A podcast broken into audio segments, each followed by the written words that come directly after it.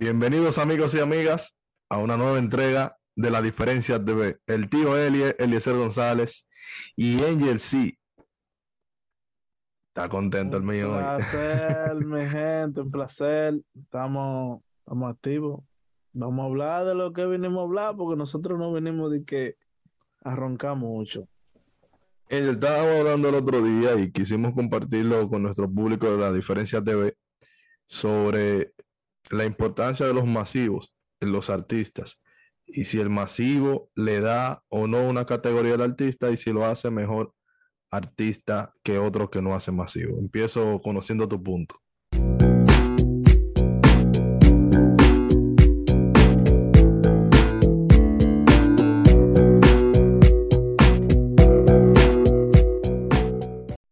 Eh, bueno, eh, discutimos por un largo, por un largo momento sobre eso y realmente yo siento que hay artistas que, yo siempre lo he dicho, hay artistas que no se arriesgan simplemente por, ah, por la, el sacrificio que lleva monetariamente.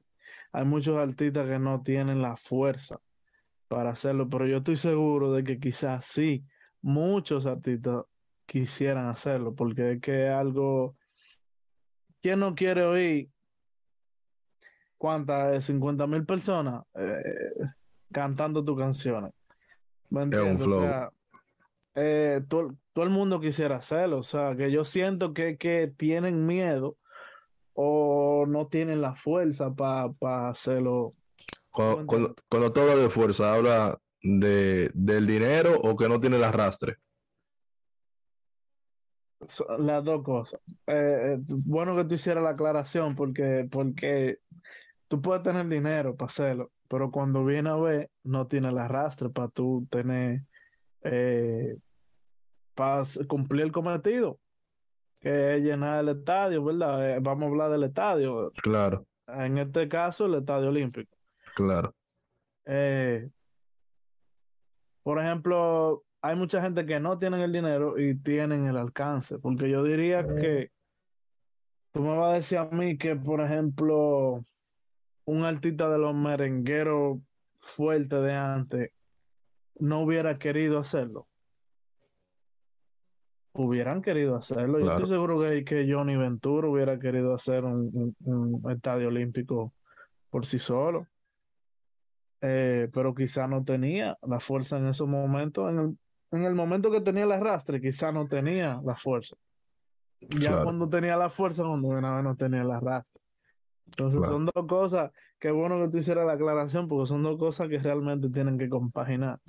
Entonces, aquí hemos llegado a la primera conclusión de que para hacer un masivo se necesita la fuerza y cuando hablamos de fuerza hablamos de arrastre y de dinero y que es indispensable una de la otra. En esa parte vamos a estar de acuerdo. Donde yo quiero agregar, y luego te paso otra vez la palabra, es que yo he visto que muchas veces el, los estadios se toman para frontear, que los artistas eh, frontean con sus masivos, obviamente ellos con eso, como lo que hemos concluido, hablan de la fuerza que tienen para, para, para ser masivos, pero yo creo que si lo, si centramos artistas, arte, no necesariamente un masivo va a hablar de la calidad del arte de cada artista. Y eso es una parte que yo quisiera eh, puntualizar para que las personas no se me pierdan con eso, porque a lo mejor eh, un tipo de una música popular que está en un buen momento, que tiene un buen inversionista y que por sí mismo tiene muy buen dinero, hace un masivo, utiliza todas las estrategias del lugar para hacer un masivo, pero probablemente hay un tipo que no tiene ese dinero, ni tiene esa empresa, ni tiene un apoyo, pero a nivel de arte están al mismo nivel o un nivel más superior, porque esa era la parte aquí, que la gente no se nos confunda de que realmente el masivo va a determinar el nivel de, el nivel de artista, porque eh, eso es una, un asunto es el arte y el otro es ya la comercialización del arte. Claro, y tiene mucha razón. Eh, en este caso, yo diría que tú sabes que cada quien tiene su público. Claro, Cada, cada artista tiene su público diferente. Entonces yo diría eh, que si el artista tiene el alcance, no importa qué tipo de música haga, puede ser balada, puede ser dembow, puede ser lo que sea, si el alcance que tiene ese artista da para llenar el estadio olímpico y lo logra, no va a no, eso no significa que el artista sea el que más calidad tenga o el mejor artista del mundo. Quizá llenó el estadio con personas que sí siguen lo, suyo, que siguen su música, siguen su, su, carrera. Eh, pero eso realmente no determina la calidad de la música que haga ese artista o de la calidad del artista en sí, como tal. Entonces, es muy bueno separar eso, que la gente entienda que un artista puede tener su público eh, eh, y llenar tales venues, no tiene que ser solamente el, el estadio olímpico. Hay muchos artistas, por ejemplo, estadounidenses que uno no conoce, que llenan estadios, llenan eh, patronales, llenan una avenida entera llena de, de, gente y cantan sus canciones, pero quizá eso no determina que son eh, los mejores o el mejor. Claro, entonces de, esa parte yo creo que, hemos llegado a un consenso realmente sobre eso y a la gente de, esta primera parte de, este podcast se queda que para llenar un estadio se necesita fuerza y que la fuerza habla del, del poder económico y del arrastre que tenga el artista. Entonces, para cerrar, yo tengo aquí que es la pregunta del lío, la del bobo el dembow como música, ¿es música de masivo? Esa pregunta puede traer controversia, pero la respuesta real viene, yo vuelvo a lo que dije anteriormente. Eh, cada artista tiene su público como tal.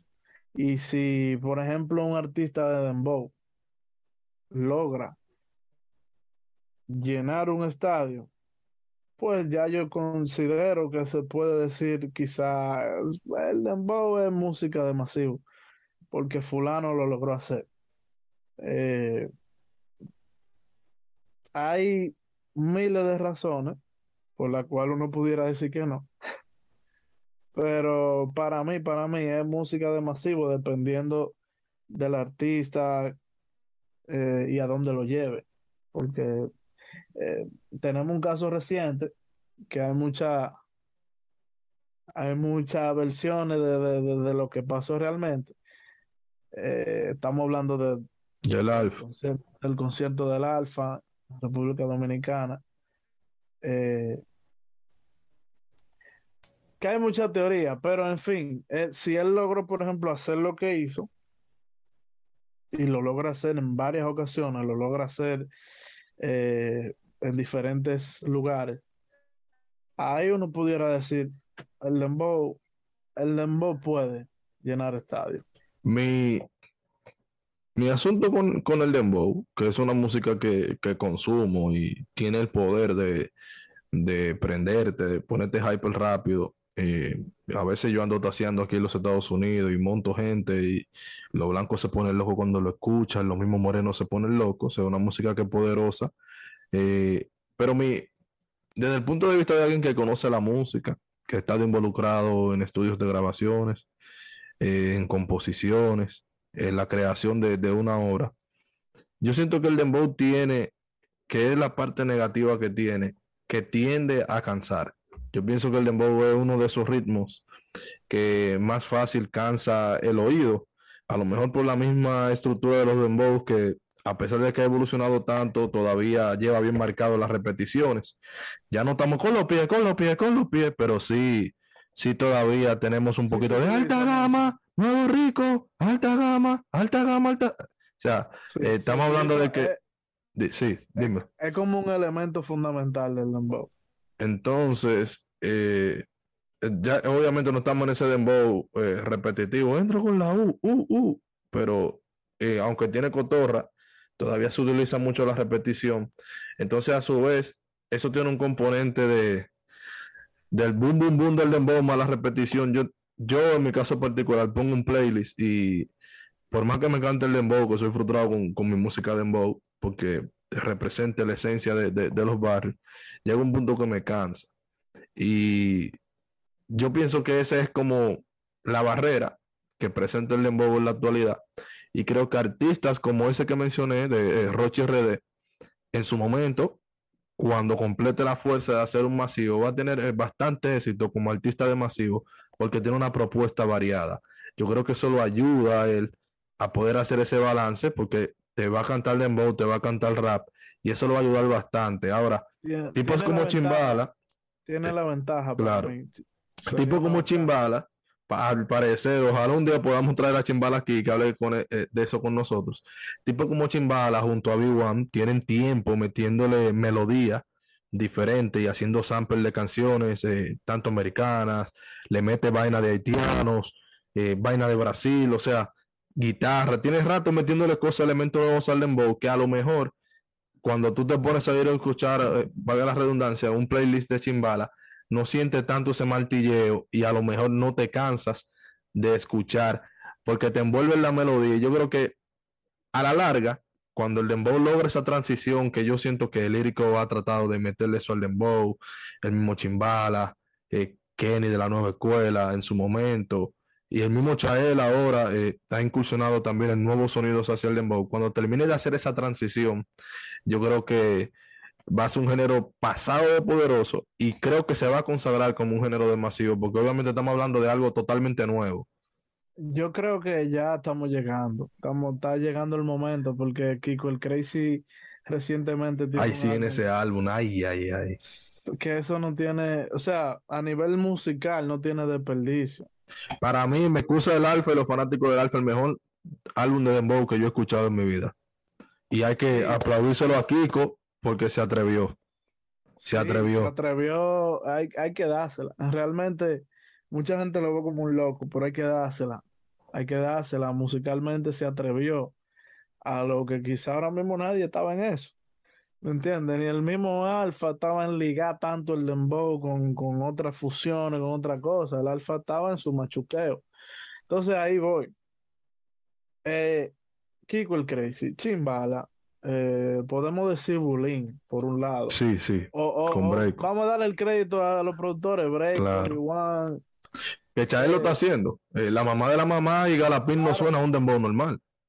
Sí, pero yo diría, bueno, sí, es una fusión, realmente, es una fusión. Es dembow con, ya tú sabes, tiene muchos más elementos y eso es lo que lo hace que la gente pueda consumirlo mejor, en, en cierto sentido, gente que no son de nuestro país. Eh, entonces, la diferencia que iba a ser entre Kiko el Crazy, Chimbala esa, y, y esa línea, eh, la iba a comparar contra la línea de, la iba a poner en contra de la línea del Alfa, eh, Leo RD, Rochi, Rochi, F1 al control, Tontón F1 80, al control. La Greña. que estamos hablando ya del, del machuqueo del dembow, que es a lo que le decimos el grajo. ¿Me entiendes? Ahora que gusta el grajo, ¿oíste? es algo diferente. A, nosotros nos gusta el grajo. le dicen el under, allá también, tú sabes, hay dembow que- de esos que pueden traerse para arriba, hay otros que son muy under, pero ese machuqueo con, es inevitable, cuando tú lo pones donde sea, es inevitable que una gente no te lo cabecee o no te menee los hombros, es inevitable, entonces a las otras funciones es lo mismo, es lo mismo, pero con más elementos y con cosas diferentes, que esos son los que hacen que, por ejemplo, personas como, como quizá tú mismo, eh, eh, si tú te cansas con ese, con el mismo machuqueo todo el tiempo, quizá con, con, por ejemplo, con un álbum del Kiko, de Kiko el Crazy, que para mí está bien variado, Sí, es, un- viaje. eh, es muy variado, eh, tiene dembow, eh, o sea, es dembow. Y él La base rítmica completa de todos los dembow son dembow, pero tienen una melodía cada uno diferente. Una locura. Exactamente, ligaron, ligaron eh, samples o quizá lo tocaron, no sé, pero ligaron melodías con esos machuqueos que te estoy hablando de esta gente, Rochi, Leo RD, incluso creo que Leo RD participó, eh, Chael participó, eh, Bárbaro. Son una muy buena, muy buena producción. Él, él, él, él dijo en una entrevista que, que utilizó muchos productores y muchos compositores. Escuché que estuvo por ahí, Cromo. En fin, la ah, mezcla que le hizo del Dembow. Ángel, la, la, gente que esté escuchando este comentario, que eh, estamos alabando ese trabajo de Kiko, que le dé calor ese trabajo, que se lo merece. Sí, claro que sí. Claro que sí, soy Domi. Muy, duro, muy duro. Muy duro. Eh, y resaltando eso, ahí te puedo decir que, por ejemplo, si Kiko el Crazy, por ejemplo, tuviera el alcance que tiene el Alfa, pudiéramos decir que, que fuera totalmente exitoso el, el, el, álbum, sí. O sea, me refiero ya a, a, lo, que estábamos hablando. Con el mismo álbum, él pudiera hacer un concierto como lo está Como hacen los artistas grandes que hacen, hacen gira con los álbumes. Como, como, hizo Bad Bunny recientemente. Eh, eh, el último tour del mundo. El último tour del mundo ahora con el último álbum. Está haciendo el del verano ahora. Bro, en realidad, yo diría que sí, que, que estamos encaminados a que el Dembow sea el final, que ya para mí está bien encaminado, porque es que mucha gente tiene los ojos puestos en, el Dembow realmente. Y lo que hizo Kiko para finalizar eh, este, este bloque, Ángel, y al público que se suscriba y nos vamos a ver en la próxima. Lo que hizo Kiko, a lo mejor esas canciones, ese álbum, no, no le den el fruto individual a lo mejor que le esperaba, pero va a abrir una brecha de, hacer la música porque hay parte de Sudamérica y parte de Europa que ese tipo de, de, de, dembow melódico es el que le gusta, que le funciona tanto a Chimbala para Europa, a Lírico, a, Kenny La Nueva Escuela, muchísimo. El Super Nuevo es una estrella en Europa, aunque aquí en República Dominicana le digan, ¡abatido! ¡abatido! Allí esa gente se vuelve loca. Tengo un amigo venezolano que son locos con Super Nuevo. En Venezuela son locos con Super Nuevo. Y yo creo que ese dembow se va a sumar a la lista de dembows melódicos que grandes DJs que hacen masivos por sí solos empiezan a tocar. Hemos visto cómo tocan la mamá de la mamá y ese tipo de dembow que tienen un, un, elemento más melódico o una base también más ligada a esa música de pilita o techno. Y yo creo que por ahí se debe abrir esa brecha. Algo que también Chimbala tenía tiempo trabajando, pero en sencillos. Kiko se atrevió a hacer una producción completa. La música es tan compleja que yo pudiera decirte ahora mismo, esos son subgéneros de un subgénero. Es cierto. ¿Me entiendes? Claro. Son, son como que tú entraste a un cuarto, el cuarto del dembow, abriste la puerta, ahí están los gaveteros, cada gaveta tiene el dembow melódico está aquí, el, de, el dembow underground está aquí, tú me entiendes, son como diferentes cosas dentro de... Pero de ese cuarto del dembow, la casa del reggaetón. Exacto, que es un pleito, ya tú sabes, pero realmente viene de ahí. Eh, yo no estoy de acuerdo con que no digan que eso no se llama Dembow, porque ya le pusimos Dembow y así se llama. Claro. Tú te llamas Ángel y tú tienes ala y vuela. Así se llama Dembow. Lo que hay que dejar de, de decir es que Dembow dominicano. Ya, no, pues es un ritmo para todo el mundo. Ya hay que dejar de decir Dembow dominicano pero es Dembow, porque así se llama y ya. Puede venir quien sea, decir lo que sea, y así se llama. Ahora, ¿de dónde viene y cuáles son las influencias? Se puede hablar de eso. Claro. Puede hablar de eso. Que quizá lo dejemos para otro tema. bueno, señores, suscríbanse a este canal de La Diferencia TV. No olviden compartir nuestros videos. Tenemos un tema buenísimo eh, hablando sobre si el mambo es música urbano o no, les recomendamos también ese podcast. Estamos disponibles también en todas las plataformas de audios y en las redes sociales que van a aparecer todo el tiempo en este video. Ángel, muchísimas gracias. Dele like, suscríbase, eh, síganos en todas las redes sociales. Estamos siempre activos.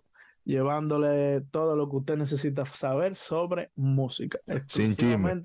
Música. Sin chisme. Esto es la diferencia TV. Dale.